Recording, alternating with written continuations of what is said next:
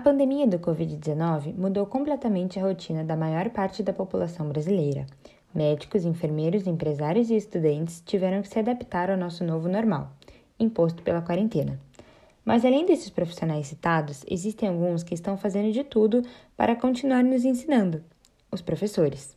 Nós sabemos as dificuldades dos alunos, mas hoje a professora Bárbara da rede privada vai nos contar um pouco da rotina dela e, das, e de suas dificuldades. Oi, Bárbara, tudo bem? Tudo bem.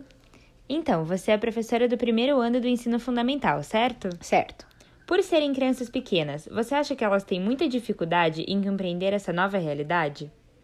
Sim, as crianças ainda estão num processo de adaptação com essa nova realidade. É, a apresentação dos conteúdos para eles é bem mais complicada e também a questão da atenção e concentração deles é, nessas ferramentas tecnológicas também é, de, é bastante desafiador. E o que, que você faz para mantê-los interessados na aula? É, as aulas têm que ser bem dinâmicas, bem práticas, tem que fazer jogos, tem que envolver todos eles. É a participação oral, é, a gente faz votação, eles apresentam os trabalhos que eles fizeram, nós fazemos jogos, a, a, aula tem que ser bem prática, a aula teórica, realmente as crianças dessa faixa etária não conseguem se, se atentar. Qual foi a sua maior dificuldade? No ensino EAD? Sim. É, a primeira grande dificuldade é que as famílias comprem a ideia. É, pois convencê-los de que, mesmo que a aprendizagem não seja a mesma, é importante que as crianças não estejam paradas, estejam sendo estimuladas cognitivamente nesse tempo. Então, as, as famílias no início é, comparavam muito com o ensino presencial e realmente jamais vai ter comparação. Ensino presencial nenhum com EAD, ainda mais considerando a faixa etária das crianças. Então, um dos grandes desafios foi convencer as famílias da importância de estar estimulando diariamente essas crianças. E agora o desafio diário tem sido realmente chamar a atenção das crianças para participação efetiva e também acompanhar. Porque por ser a distância, a gente não consegue dar o mesmo acompanhamento, correção das atividades e, e aquele trabalho é, muito pessoal que a gente fazia no, no ensino presencial. Você vê alguma vantagem no ensino EAD?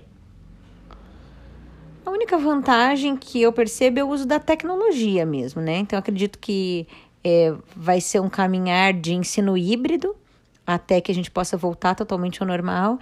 E a vantagem tem sido aprender, né? Ensinar as crianças nessa né, alfabetização digital e aprender também, né, a, a utilizar essas ferramentas, essas possibilidades tecnológicas, para que no retorno isso venha complementar a educação e a maneira como a gente ensina e as crianças aprendem. Obrigada, Bárbara. É De nada. Isso. Conseguimos também falar com dois estudantes da mesma rede. Davi, de 10 anos, e Valentina, de 9, conversaram um pouco conosco.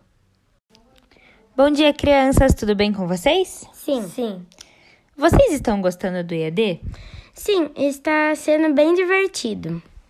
Sim, é um ensino muito prático para as crianças que estão estudando em casa. Na opinião de vocês, o aprendizado está sendo o mesmo? Não, pois na escola a gente ficava por volta de umas 5 horas e aqui a gente, a gente fica umas duas, umas duas horas e meia, assim. Não, tá sendo bem diferente da escola, porque a gente estava acostumado a, a acordar cedo e acabar mais ou menos meio-dia. Aqui a gente acaba 11 horas mais ou menos a aula. O que os professores têm feito para entreter vocês? Nas minhas aulas tem bingo, tem votação, tem jogos de decifrar palavras, está sendo bem divertido. Na minha, os conteúdos estão sendo muito legais e os meus professores são bem divertidos.